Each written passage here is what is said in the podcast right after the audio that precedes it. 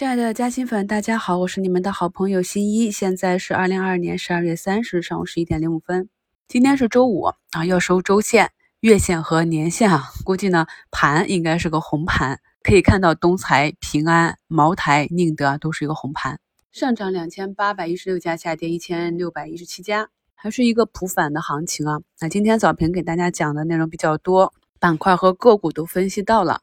朋友们在听节目的时候，一定要重点啊去关注我去判断板块和个股涨跌的这样一个依据。经过一年多的互相陪伴学习，在昨天收评的评论区啊，看到很多朋友已经认识体会到，简单的跟票是很难盈利的。股市涨跌是由众多不同的因素驱动，我们对短期走势的预判呢，只是一个概率，而这种博弈性呢，啊，可能也是市场的魅力所在吧。日内的波动、突发的新闻或者政策的解读，每个人的看法都不一样，结果也是不相同的。比如说呢，在本周周日的一周展望里，我们就判断旅游这里呢冲击了高点，要进行二浪调整了。那么昨天呢也确实是跌幅第一啊，但是今天呢在龙头西安旅游都杀到跌停的情况下啊，中信又出了一个利好，所以呢短期的波动。特别是我们在做短线的时候，运气也是很大成分的。大家呢学会了技术，懂得如何去分析这些盘前的新闻，再结合到盘中资金的情况，就能够更好的利用这些波动分析实时变化的分时指标，来决定自己的日内操作。而对于中长期呢，就相对比较简单。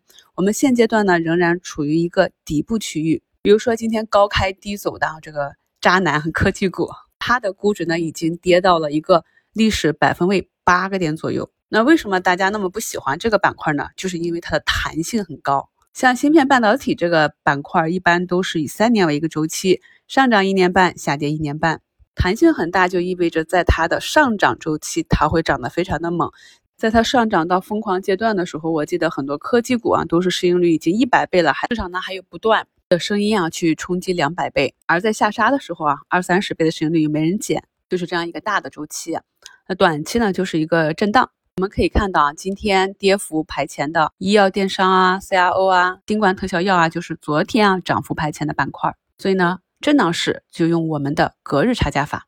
从早评的标题中就可以看到今天的一个主要方向啊。首先是风光储能持续反弹。那这个呢，在板块第一天底部异动的时候，我们就提示过这个情况了。在前两周，板块呢跌入了一个价值区域，我们就讲。应该如何去关注这些已经跌出价值的板块？三个条件就剩了一个，就是跟踪有没有资金回流，有没有资金攻击。就像目前啊，我们板块排名涨幅第一的 Web 三点零，我们去看一下它的板块指数啊，也是跟我们去应对个股大阳线的，特别是这种底部大阳线的方法是一样的，一个大阳线接一个横盘，然后接下来就是一个调整。这也是我在。周二咱们医美板块集体拉大阳线的时候，跟大家讲过啊，我们要注意短期这样的上涨，我们应该做如何的仓位应对。我们进入到股市呢，要本着一个大道至简的原则，不管是短期还是中长期，想要获利呢，就只有一个方法，就是低吸高抛。说起来很简单，但是做起来并不容易啊。到什么位置低吸？怎样逐步的低吸？仓位怎样去配置？讲清楚了这些呢，才有助于我们的持股。相信呢，大家有时候也会去听其他财经主播的节目啊，你会发现大部分主播呢都是给你分析大盘、分析周期，偶尔的讲讲板块，但是落实到个股以及应该依据什么样的技术去操作的，就是少之又少。为什么呢？因为多说多错嘛。相信呢，有不少听众也试过交高昂的学费啊，入群啊，去跟票。结果如何呢？在私信里，好多朋友跟我反映说，以前入群跟票都亏了很多。换一个角度来思考，如果跟票可以简单的实现复利。那么，一个优秀的投资者周围啊，他的亲朋好友中就会出现很多稳定盈利的投资人群，带票群呢也会大家一起赚钱。但实际上是这样的结果吗？这与实情是严重不符的。那我们市场上能够稳定盈利的人群只有百分之十，而我一直强调说，优秀的投资者呢往往是孤独的。这个孤独呢，指的就是我们需要独立思考，做出孤独的决策。比如说，我看好紫杉醇，我看好血氧仪。但是呢，看好之后股价下跌了，一个大利好出来呢，股价反而是高开低走。那如果你看不懂走势，没有背后的逻辑支持，不知道这些企业它现在的股价与它未来一段时间的业绩是否有一个预期差，这个预期差到底是多少？那么面对市场上这样的波动，你可能就彷徨了，就会做错啊。没有人或者机构可以百分之百的预测准确，但是如果呢，我们当前的体系可以大概率的判断对，就值得我们把这件事情重复的、坚持的做下去了。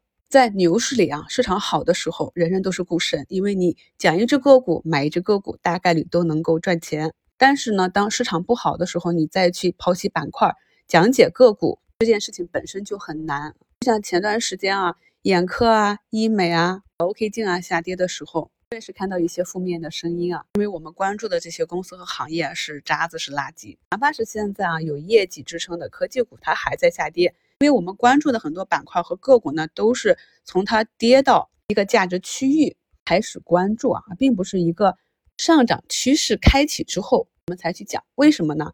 因为呢，在去年是有板块的中级别、大级别的行情，所以呢，那个时候我只要跟大家每个季度啊。每个月、每个周去梳理情况，大家以持股为主就好。但是今年就是很难，今年每一次的反弹都是由于跌深了。那么进入到明年，这个情况会有好转，但是我跟大家讲，依旧很难。难在哪里啊？因为各行各业在今年都做得不好，各种指标都很难看。那进入到明年的一个修复期，由于这样一个低基数，所以呢，市场整体的数据情况会非常的好。那统一的好，市场可能普涨吗？这个是不太可能的，我们很难再去见到二零一五年那样的一个普涨牛，所以呢，市场板块的轮动节奏也会非常的快。只不过呢，今年是跌跌跌升了反弹，明年呢是反弹反弹涨，然后回落，还是会有波动。大家呢去看一下我昨天的收评啊，给大家贴的那张图，我们今年做的是比较好，把市场波动的低点和高点都跟大家提前两三日分享了我的这个预判。而且呢，后面证明啊，市场确实根据我们分析的这个情况去波动。所以呢，明年的这个波动呢，我也会尽量跟大家去分享我的观点和我的判断。经过这一整年的学习，在昨天的评论区可以看到，很多朋友是有了非常大的进步。也是希望呢，明年呢，不光是我来判断，我们可以一起来判断讨论。市场上呢，目前是没有一个主线的。我们可以看到，不管是我们十月份去做的医疗，还是近期做的医美。又或者开始关注的底部的这些军工，这些呢都是先跌到了一个位置，也就是说呢，资金呢去选择的布局的是底部的有业绩成长预期的这些板块。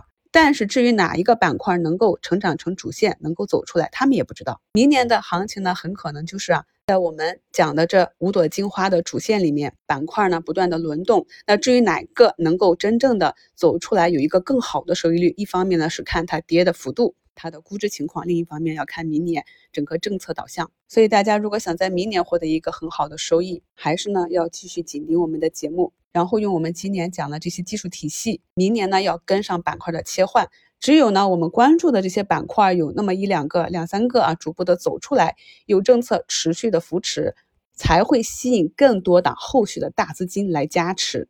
大资金是抱团的，市场上走出赚钱效应的板块。就会吸引更多的资金来参与，这一点呢，在去年下半年啊，我们指出位置已经很高的新能源啊这些老赛道个股、资源类个股已经涨到那种程度，还是有很多新基金的加入啊。那个时候基金发的非常的火爆，我讲过了，你申购一万块钱的基金只给你八百，就是这样一个比例，资金就是那么的疯狂，在大涨的时候呢，就会往往忘记下跌的痛苦，这就是市场呢，往往是从一个极端到另一个极端。回到盘面上啊，早评里呢就跟大家旗帜鲜明的贴了两个低吸图，位置也都给的很清晰啊。跟大家分享我的观点和判断的时候呢，他们还都是一个下跌啊，没有止跌的迹象出现啊。那么可以看到，目前呢也都是有了两三个点的涨幅。今晚的直播里呢，我会在重点跟大家去深入的讲解一下我们如何去挖掘一只个股的预期差，然后呢再回到盘面上才能够勇敢的去逆势建仓。